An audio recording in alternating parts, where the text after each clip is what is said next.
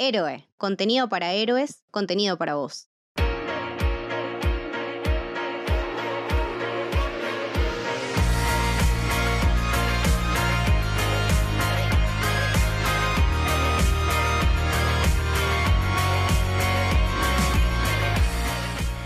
Bienvenidos y bienvenidas al Camino del Héroe.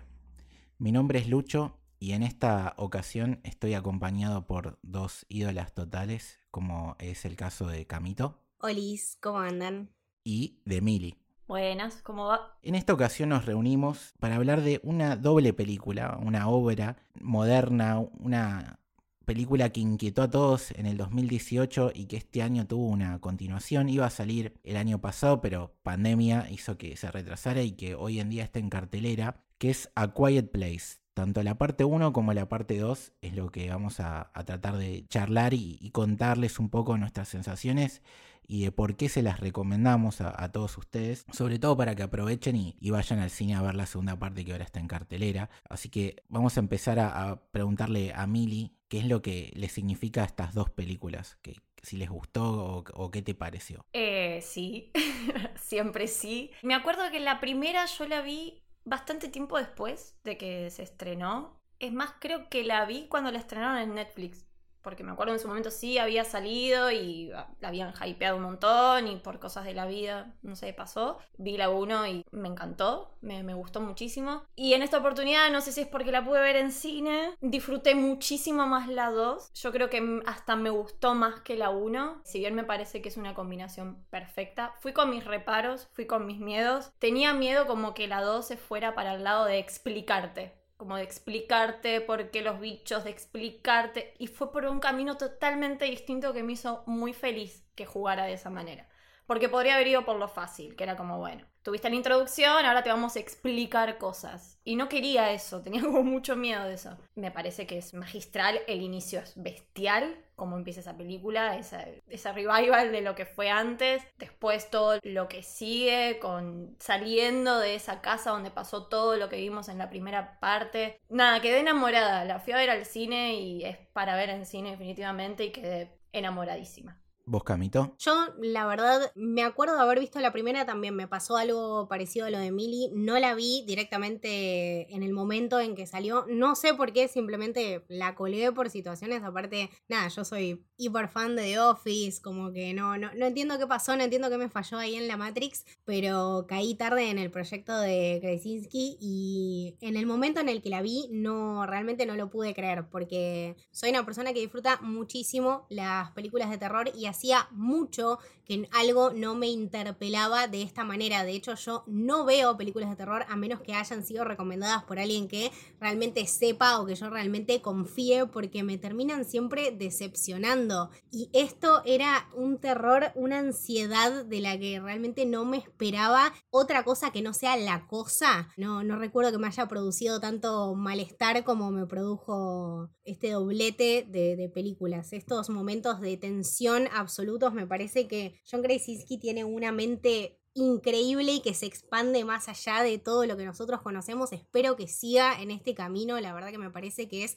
un proyecto hermoso que le tengo totalmente fe a la tercera, que me parece que estamos encarando una trilogía, así que bueno, no sé qué nos espera, pero sé que va a estar buenísimo. La segunda la disfruté un montón, sobre todo porque extrañaba muchísimo ver una peli así en el cine. La última peli que vi así en el cine que me impactó tanto fue Midsommar, allá cuando prepandemia. Cuando había mundos. Claro, exactamente. Pero aparte lo, lo lindo de ver una linda peli de terror en el cine que te guste. Bueno, la de la novia, eh, Hide and Seek, también estuvo muy buena, pero era otro tipo de peli. Esto fue algo mucho más emocional, mucho más íntimo, mucho más intenso, ansioso, sin diálogo. Es, es algo que no me esperaba y que no veía cómo podía salir bien y nada, sigue mejorando. Me sorprende todo el tiempo, es- estoy, estoy maravillada. ¿Vos, Lucho, las, las viste? ¿Las dos en el cine? ¿Cómo fue? No, la realidad es que la vi durante la pandemia porque soy una persona muy miedosa con, con el género de terror, hasta el punto de que en el cine solamente llegué a ver dos películas. Una es El Exorcista, que me acuerdo que fuimos a una excursión en el colegio, que la habían reestrenado y fue como, wow, increíble. Ah, claro. Y la otra fue Arrástrame al infierno de Sam Raimi, que es una película muy buena. Muy buena, pero es, es medio graciosa, ¿no? Porque es muy Sam Raimi. No deja de ser buena, es incluso mejor. Claro, pero a lo que hoy es que yo la pasé muy mal en esa película. O sea, Claro. tenía un espanto constante, más que nada por el miedo al miedo de las películas de terror, no tanto por el miedo de la película en sí. Entonces siempre fui eh, muy cagón y después con el tiempo lo he ido superando y he ido amando este género. Entonces durante la pandemia me di el gusto de, de ver un montón de películas que ya venía arrastrando un poco después.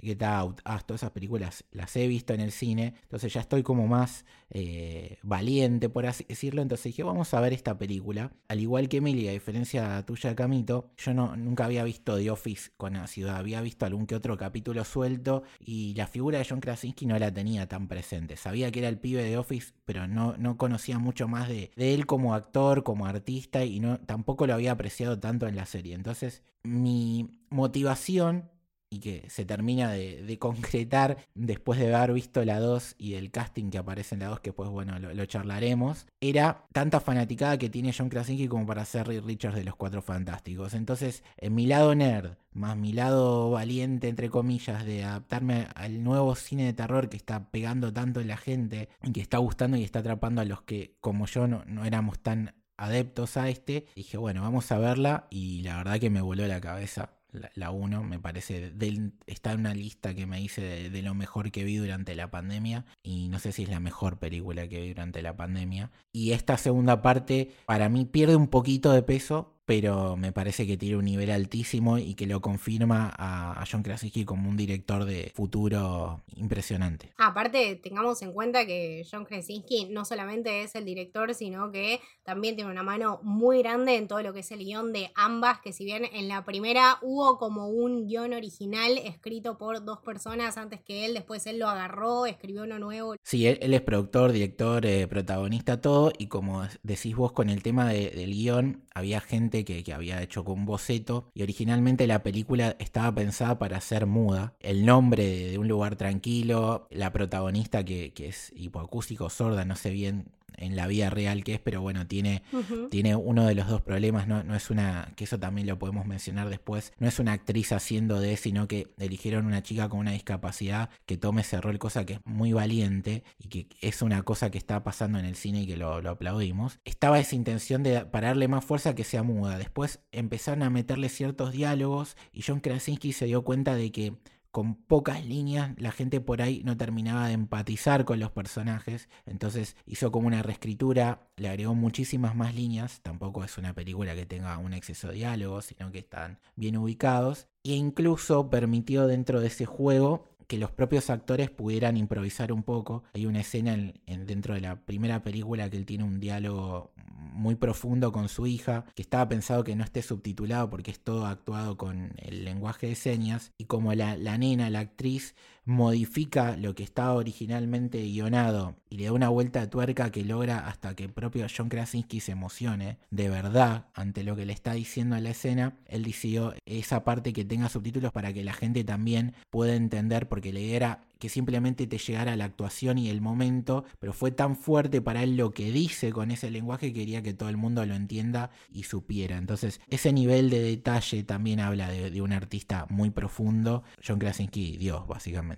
Sí, sí, sí, totalmente. Creo que eso también viene de la mano de cómo uno experimenta el terror o de las influencias que tiene.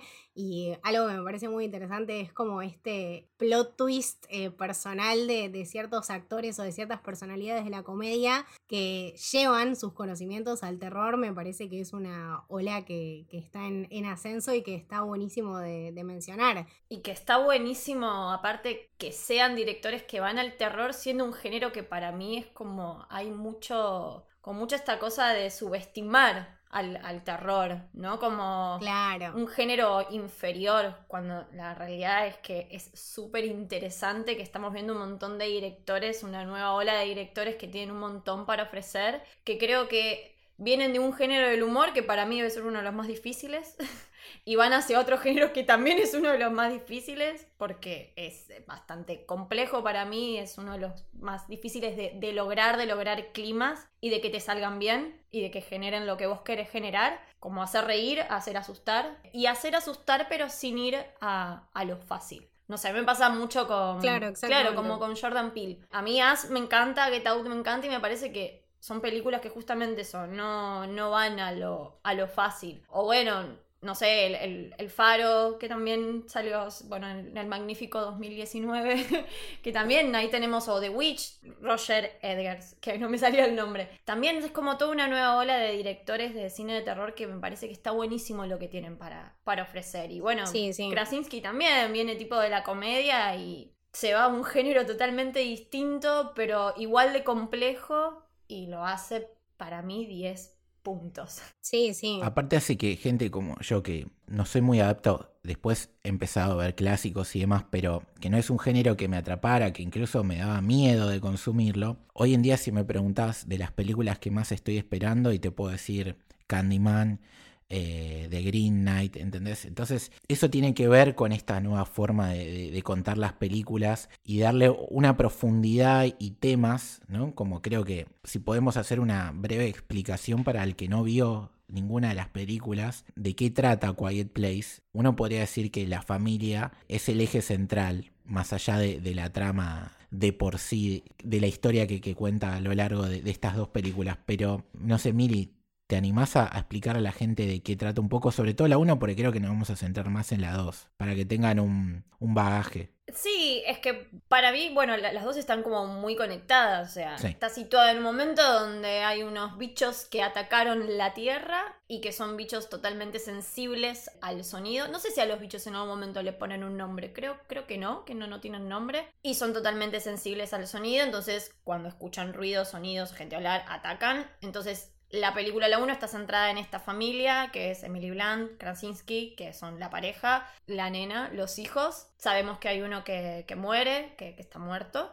Y tienen que cuidarse entre ellos para que no los coman. Básicamente no pueden hacer ruidos, no pueden hacer sonidos. Están aislados, que eso también es un condimento que me parece súper interesante. Son una familia aislada en el medio de la nada, en un campo, básicamente, y tienen que cuidarse entre ellos. Lo interesante también es que dos de los hijos son hipoacúsicos, entonces no escuchan. Entonces también eso es interesante porque no saben cuándo están haciendo ruido y cuándo no, o cuándo se está acercando un bicho, cuándo no. Y eso lo usan mucho para generar climas. Sobre todo en la 2 me parece que, que también generan muchos climas con esa incertidumbre de que, bueno, vos ves al bicho acercándose, pero ella no lo está escuchando y te pone como muy nerviosa y muy ansiosa. Pero básicamente es eso, es que para mí eso es lo interesante tanto de la 1 como de las 2. El ataque de, estos bichos termina siendo un McCuffin. O sea, lo que importa de la película es cómo esta familia sobrevive, las vueltas que le encuentran a tratar de vivir y de que no los maten y de que no los coman y de cómo ellos van creando toda una maquinaria y cómo hacen toda una casa especial y en la 2 cómo logran estar con un bebé y que ese bebé respire pero que a la vez no llore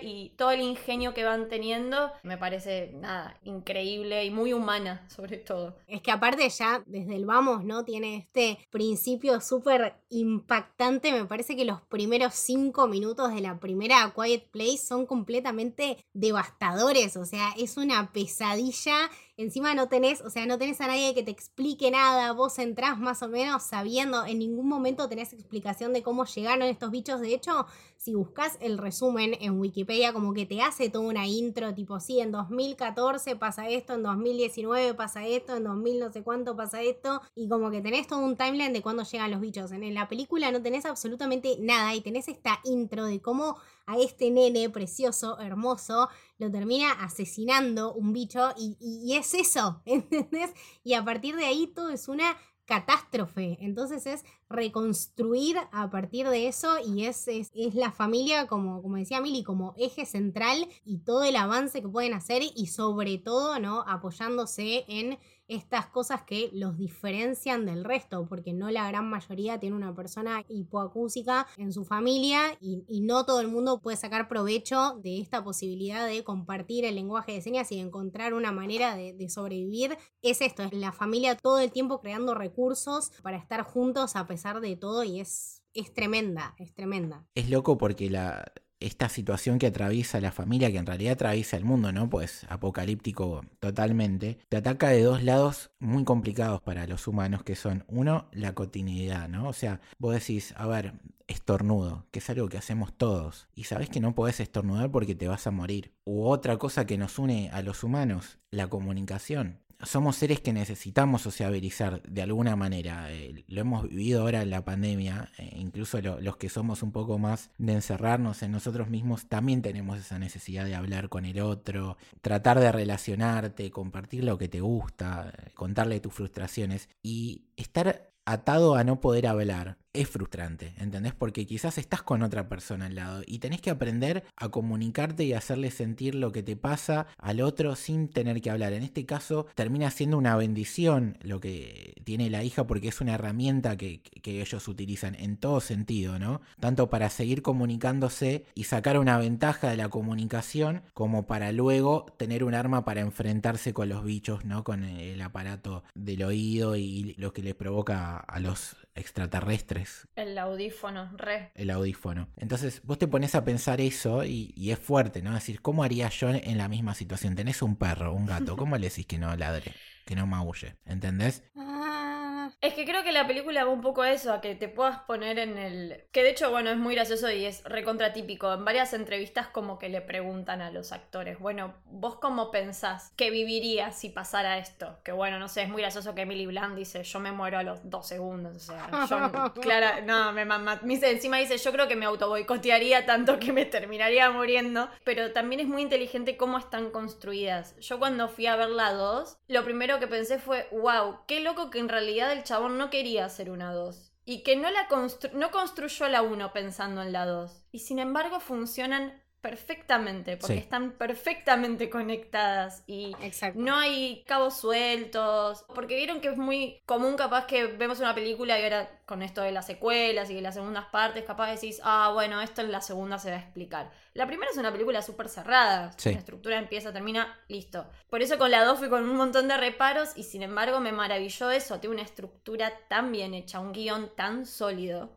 que es como, nada, es, está muy bien construida, cierra todo por todos lados. Para mí que haya empezado con cómo empezó todo, es, no sé, es una jugada muy inteligente y que todos esos elementos, nada, el, avión, el supermercado, que vos decís, el supermercado que ya vi y atendían dos personas ahora que las estamos viendo, cómo introducen al personaje de, bueno, el que después se va a ir con, con Regan, me parece como muy inteligente como diseñaron todo. Sí, la verdad que sí, y si te lo pones a, mirar ahora con el diario del lunes, decís, esto es una serie, en el sentido de que están tan bien conectados que tranquilamente parece el segundo capítulo, por eso el parte 2 y no un subtítulo como es tan común sobre todo en las películas de superhéroes hoy en día. Literalmente podría decirte, es una miniserie que dura dos horas cada capítulo, como la, no sé, como Sherlock Holmes de la BBC. Claro. Y no, porque es como dice Millie, no estaba pensado de esa manera, pero está tan bien escrito y es tan orgánica la escritura, la continuidad de la película, que te lo crees. O sea, si alguien te dice, no, sí estaba pensado para hacer una trilogía porque ya está confirmado que va a haber una tercera para la gente que, que, esté motivado, que supuestamente no la va a dirigir eh, John Krasinski, pero va a haber una, una tercera parte. E inclusive si nos podríamos a, debatir entre nosotros tres, ni creo que ninguno tendría bien en claro un montón de situaciones, porque la película no, ni siquiera en la segunda parte te lo explica, porque no, te va, te va dando pistas, te va contando ciertas cosas, pero hay un montón de misterios de por qué pasa, cómo pasa, qué pasó en el mundo, cómo afectó a todos, que no te lo cuenta, te da señales, te da cositas y que lo puede dejar para una tercera como puede no darte nunca esas respuestas y va a estar bien, porque lo que importa básicamente es la familia que te presentó en la 1 y lo que les pasa a ellos. Totalmente. Bueno, por ejemplo, a mí me pasó en la segunda ese grupo de personas que lo atacan a Emmet y a Regan en los barcos, que decís quiénes son. Claro. Viste, me quedé con ganas de decir, che, quiero saber más de esta gente que están todos, me parece un poquito locos, pero viste que no te explican nada, o sea, están ahí, los atacan, ellos se van y no hay como, no sé, ponele que cruzan la isla, no hay un personaje que les dice, ah, sí, te cruzaste con tal, que en realidad eran No. No. Que capaz eso sí, después lo usan de excusa para la, para la 3 o desarrollen un poco más.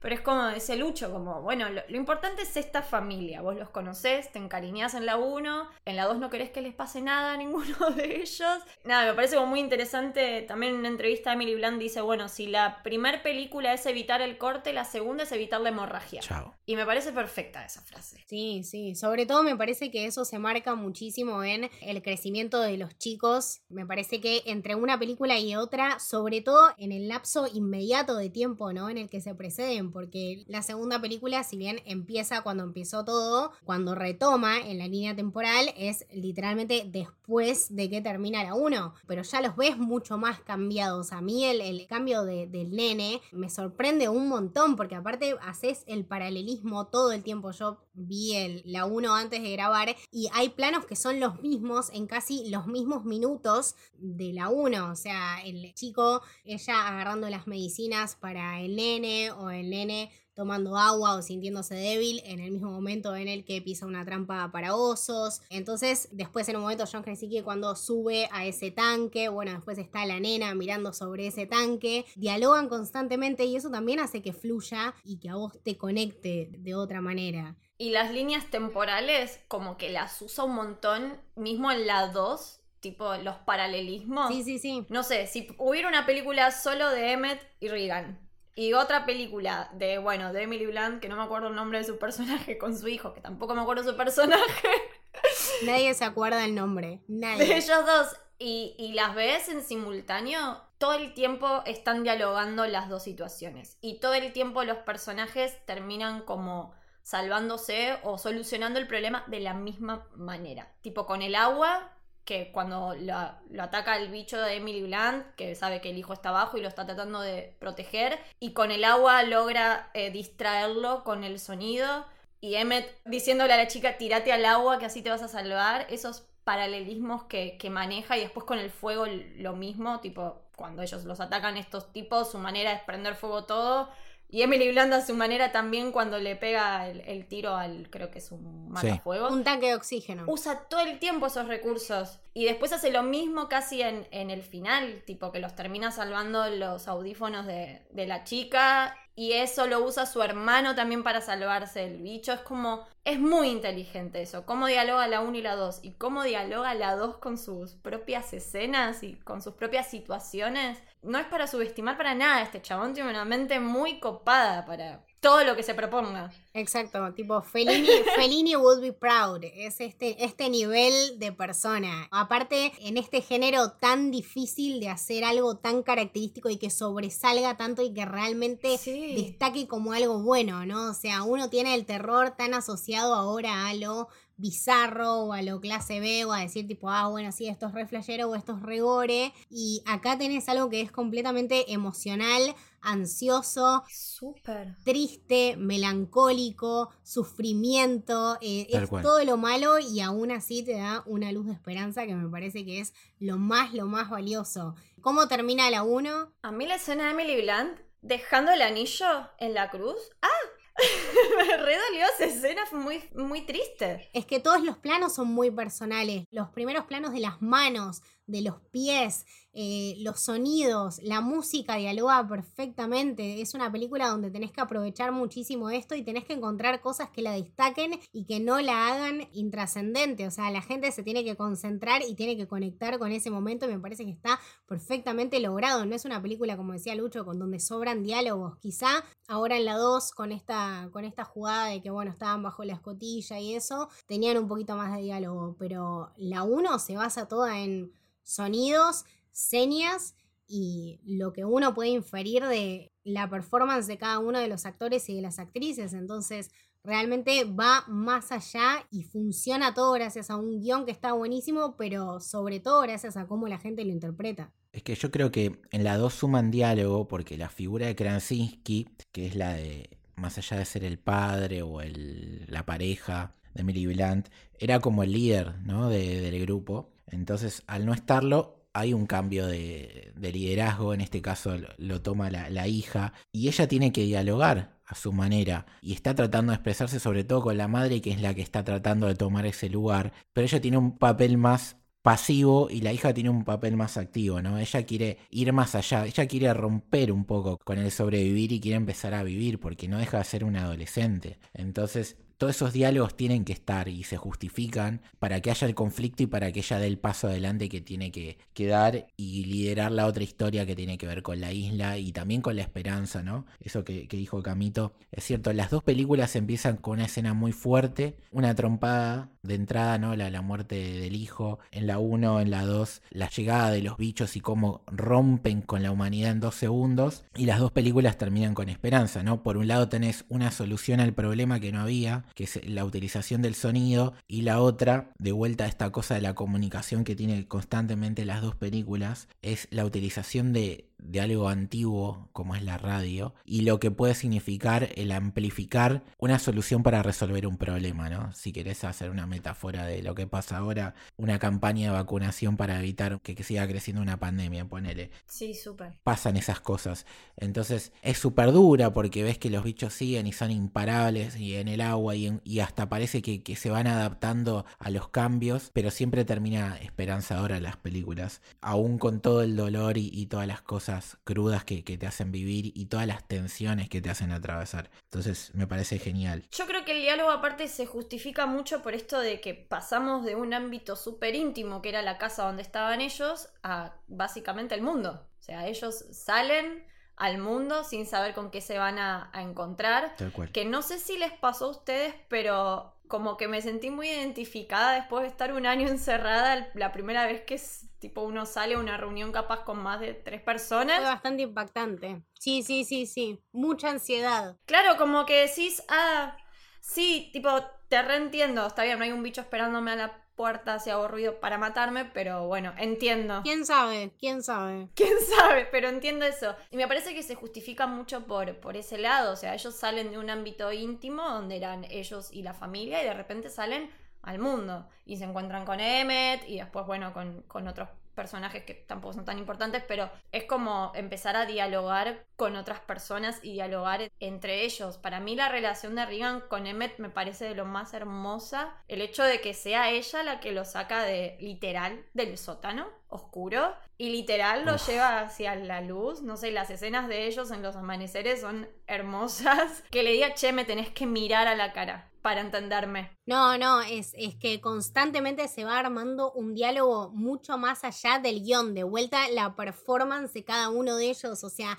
el guion dice una cosa, pero cuando la nena le agarra la cara y lo mira y lo hace al chabón mirarla y lo hace conectar de esa manera, no podés desconfiar nunca de, o sea, a mí jamás me pasó en la hora y media de película de desconfiar del chabón, de decir tipo, no, este chabón se mandó a borrar ponele, cuando no le aparece el audífono o lo que sea. No, jamás desconfíe de él. O sea, de, vuelta, esta manera de empatizar con cada uno de los personajes y que estén tan bien escritos y que la profundidad vaya mucho más allá de eso. O sea, tenés el recuerdo de su hijo y de su esposa todo el tiempo y es más, hay un momento en el que se vuelve tipo súper creepy todo, pero ni siquiera en ese momento lo sentís como algo espantoso. No sé, yo de hecho sentí un poco de pena, como que conectás eh, por la parte más sensorial que por la parte más eh, de terror entonces, de vuelta a tratar... No es psicosis.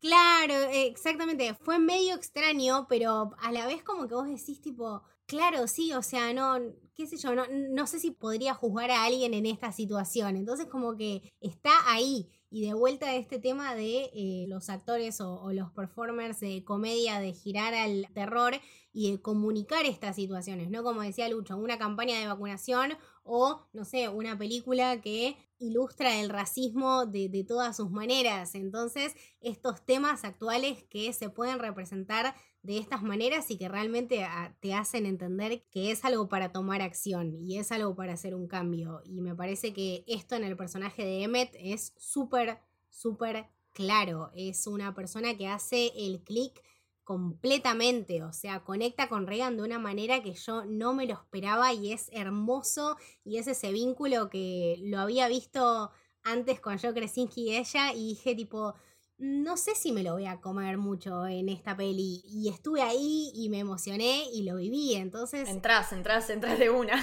sí, sí, absolutamente. Es que imagínate que él Emmet pierde a la mujer, pierde al hijo. Y en un mundo donde no puedes comunicarte con nadie porque hay una desconfianza natural, por lo que vemos después en el muelle, por cómo se comportan ciertas personas, y él le dice, apenas llegan, ustedes no saben cómo decirse más al norte, como diciendo, ustedes dentro de todo estaban salvados porque estaban en un lugar donde no pasaba nada, nadie los molestaba, pero afuera está la calle, ¿viste? Y cuando vos perdés no solamente a la gente que más amas, sino perdés cualquier contacto de comunicarte con otro, te empezás a deshumanizar y más cuando es ante la tragedia absoluta. Entonces yo creo que la llegada de Regan hace que él se vuelva a conectar no solamente con su lado humano, sino con el lado paterno.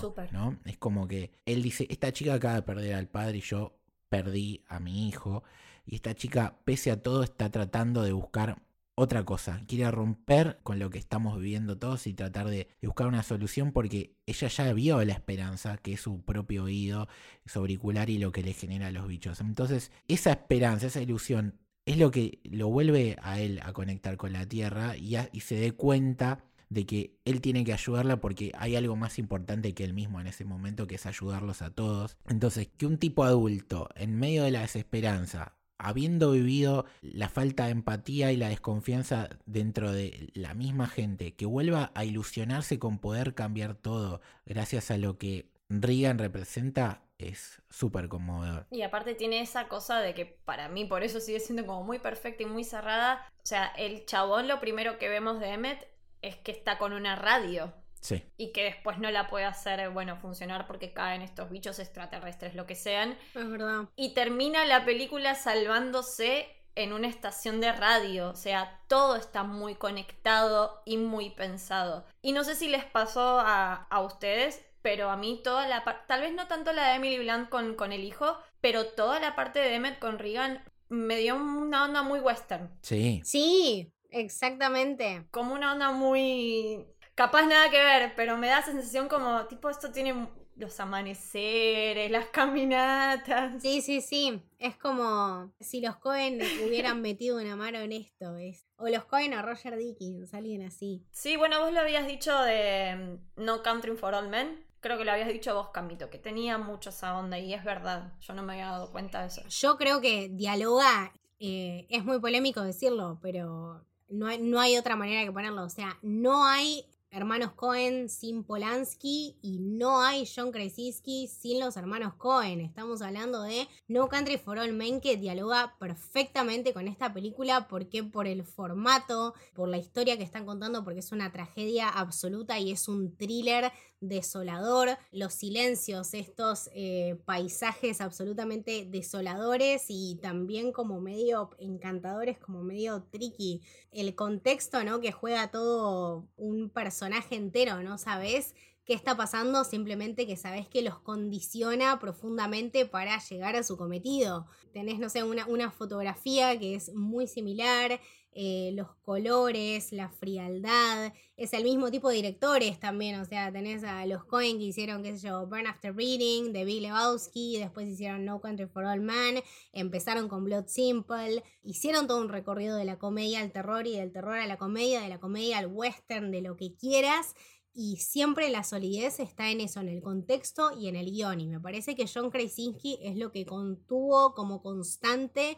tanto en la 1 como en la 2, y que eso es lo que hace que parezca, como dice Lucho, una miniserie al estilo Sherlock, que dialoga perfectamente porque el contexto está siempre profundamente claro y profundamente entendido y hay cosas que no hace falta entender para saber que estás en un quilombo y después todo lo que, lo que es el guion. Es profundamente sólido, es un solo contacto, es la familia y es la relación que ellos enmarcan. Entonces, entre las dos películas y entre, entre estos dos grupos de, directores, me parece que hay una, una relación que no se puede romper. No existe uno sin el otro. Déjame decir una referencia muy grande que tiene, que va más allá del cine y que creo que todos los que consumen maravillosa jugada van a darme la razón que es que hay una saga de videojuegos que casualmente por ahora van dos entregas, que se llama The Last of Us, que va a tener una serie en HBO, así que bueno, el que no jugó los juegos, no lo quiere jugar, lo que sea, cuando vea la serie va a entender por qué le decimos esto.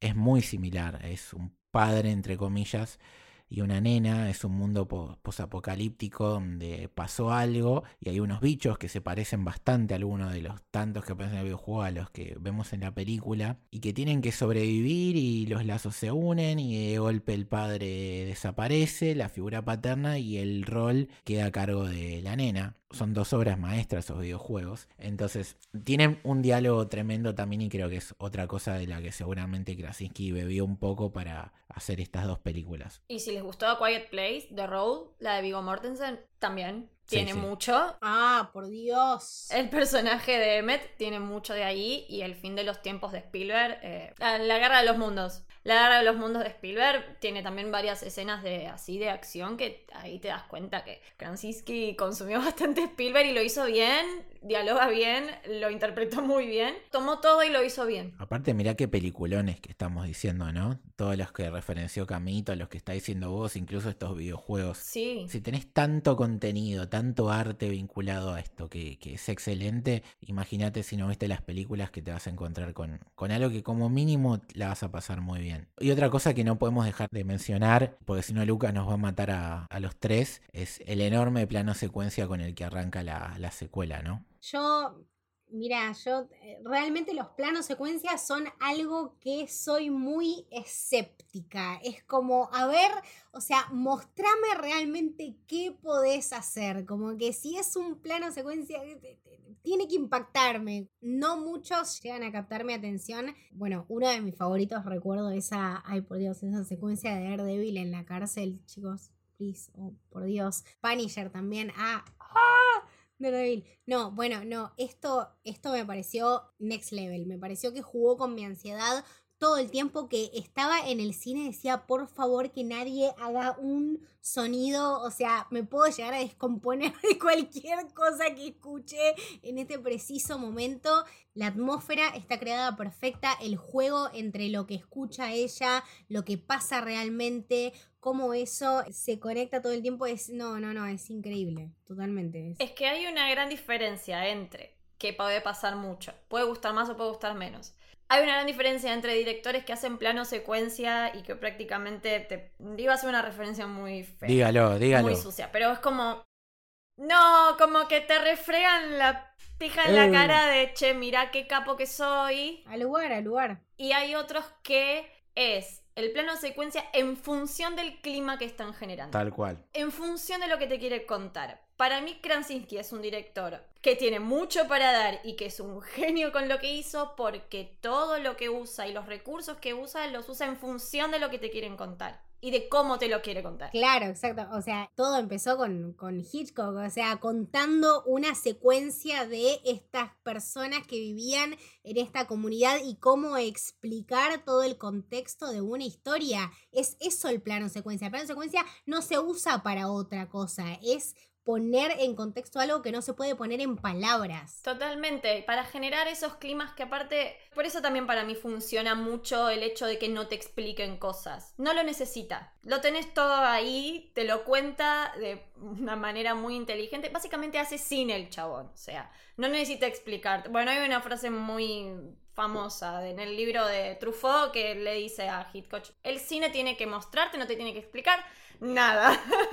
Exactamente. Bueno, te iba a decir, Hitchcock would be proud. Es, eh, dialoga perfectamente, es así. La cámara y la visión usada como un recurso, no usado como un punto de vista. Como punto de vista tenés el guion y tenés la performance de los personajes. Vos a través de la cámara tenés que contar una historia y es eso. Y lo hace de manera perfecta. Para mí lo hace de manera perfecta. Yo quiero aprovechar que estamos haciendo este hermoso podcast y, hablando de esta película para tener un espacio marverita y hablarle al señor Kevin Feige. Por favor, gorrita mágica, ídolo absoluto, Dios, agarra y contratalo a John Krasinski para que sea Richards. Dale la dirección de paso, pero dale la oportunidad a este señor. De paso, ya que estás, que es la mujer, dale a Emily Blunt que sea su, su Storm Emily Blunt no quiere. Emily Blunt es recontra hortiva con esas cosas y me encanta. Es tipo, no quiero hacer eso, no me gusta. Déjala tranquila. No seas pisado. Emily, no hagas Jungle Cruise, por favor. Venite a Marvel. Y de paso, ya que estamos, después de haber visto la 2, Cillian Murphy, tenés que ser Doctor Doom. Nada más quería decir. Así cierro mi querido espacio Marvelita. Perdón a los que no les gusta Marvel, pero... La columna Marvelita de Lucho. Es inevitable que mi corazón Marvelita, viendo estas dos películas, todo el tiempo en su cabeza no podía estar fantaseando esta cosa. Así que por favor, Kevin, tenés la pelotita picando adentro de la línea, no te está marcando nadie. Con lo que vos quieras, pero mándala a guardar. Me parece que Cillian Murphy es un, es un lindo foco que había dicho Lucho y que no lo habíamos mencionado en, en su totalidad. Me gustó muchísimo, me parece que, nada, bueno, siempre me gusta, siempre me gusta Cillian Murphy, pero la manera en que él conecta con Reagan me parece completamente hermosa. Realmente después de John Krasinski no, no pensé que alguien podía conectar con ella de esa manera y creo que eso también resalta muchísimo su- sus dotes de actriz. Exactamente. Creo que mi punto era darle, darle más eh, importancia a ella que a Cillian Murphy. O sea, Cillian Murphy está muy bien, pero me parece que la nena es eh, brillante, brillante. Al principio voy a decir, nada, bueno, John Krasinski que tiene un carisma arrollador. Bueno, Cillian Murphy que es un actor súper expresivo con la mirada que maneja todos los perfiles, bla, bla, bla, bla, bla. Sí, tenés razón. Pero lo de Millicent Simons, que tiene un apellido complicado porque tiene una D al final, me parece que la rompe. La rompe las dos películas con perfiles muy diferentes, ¿no? En el otro es más como la nena rebelde que hace lo, lo- que puede con un padre muy sobreprotector. Y en la otra teniendo que tomar las riendas ella y yendo al frente. En una entrevista, Krasinski dice que él no quería hacer una segunda película porque la primera él la había hecho como muy personal y que era como una carta de amor a sus hijos diciéndole voy a estar siempre para ustedes. Y la segunda es, en realidad no voy a estar siempre para ustedes. Claro. LOL, no. No pasa eso. Entonces de la mano con lo que decías vos, como bueno, sí, se ve mucho la visión de él, de bueno, de sus ganas de proteger a, a sus hijos y decir yo voy a estar siempre, y con la dos de decir, bueno, no voy a estar siempre, hacete vos, con todo lo que yo te enseñé ahora, hacé vos tu camino porque no voy a estar siempre ahí para vos. Y eso va re bien con lo que habías dicho recién. Y no solo lo que crece de la nena, sino me parece que el nene tiene el, el mayor crecimiento y uno de los momentos de más ansiedad en la vida cuando se encierra ahí sin poner la toalla. No, no, no. O sea, lo primero que pensé cuando escuché esa puerta cerrar, dije tipo, no puse la toalla. Ya está, o sea, mi vida se terminó, sí. esto va a ser la peor secuencia, porque aparte ya en la primera tenías una secuencia jodida que era, bueno, Emily Blunt dando a luz a un niño, o sea, no, no, no, ya eso era impensado y ahora tenés esta secuencia de este niño que nació en la primera en estas circunstancias, ahora peleando por su vida con un tanque de oxígeno que le queda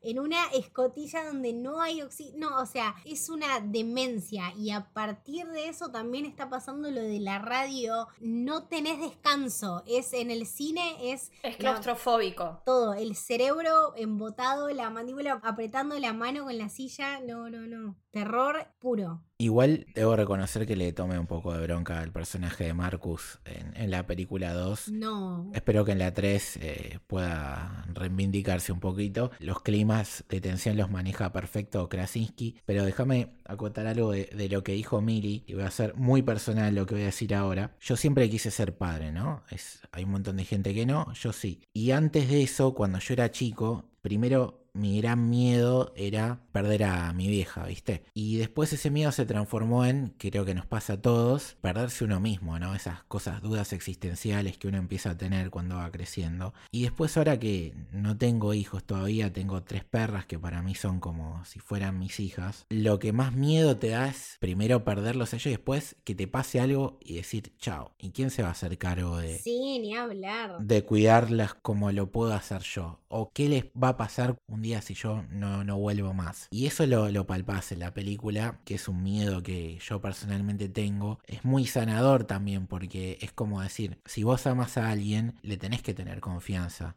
de que más allá de todo va a poder salir, porque parte de ese amor que vos le das al otro sirve para que él también crezca y aprenda situaciones, que es lo que lo vemos reflejado sobre todo en el personaje de, de Regan, ¿no? En definitiva se peleaba tanto con Lee, con el padre, porque eran muy parecidos. Iba a decir es- esa escena donde ella estaba en el tanque al amanecer y él estaba en el tanque al amanecer que dialogaban perfectamente y que de alguna manera cerraban ese círculo y era a partir de ahí un nuevo comienzo para ambos. Re, y también creo que como que está bueno porque podés empatizar de distintos lados. No sé, como lo que decíamos antes de, la pandemia, ¿no? Es una de las primeras películas en estrenarse después de una pandemia donde, no sé, creo que todos la pasamos mal en algún momento. Me parece como re lindo todas las declaraciones de Krasinski. estoy contento de que por mi película la gente pueda empezar a, salir y que es una película como bastante amorosa en algunos aspectos, en esto de decir, bueno, hay esperanza, ¿no? Puede sonar como recurso re naif,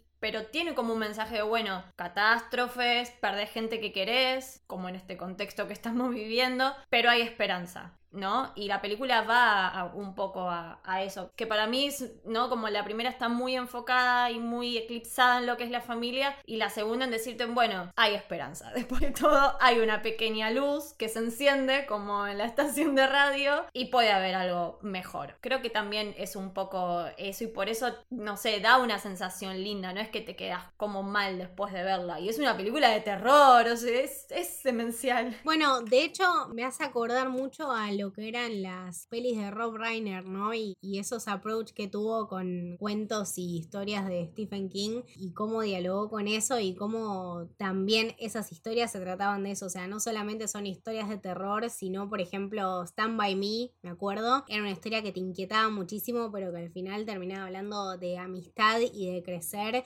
y de ser uno mismo. Y bueno, esta historia justamente te lleva al mismo camino personal. Es una historia de familia, de estar juntos, de conectar y de entenderse muchísimo más allá del mismo lenguaje del mismo idioma. Me parece la misma visión y son historias eh, hermosas que más allá del terror conectan con uno de, de, una manera distinta. ¿Les parece que ya que estamos haciendo un coso de esperanza cerremos con esto? Que Regan se llama como la nena del exorcista y me parece magnífico. Que después el director del exorcista le escribió en Twitter, volvió el terror. Poético.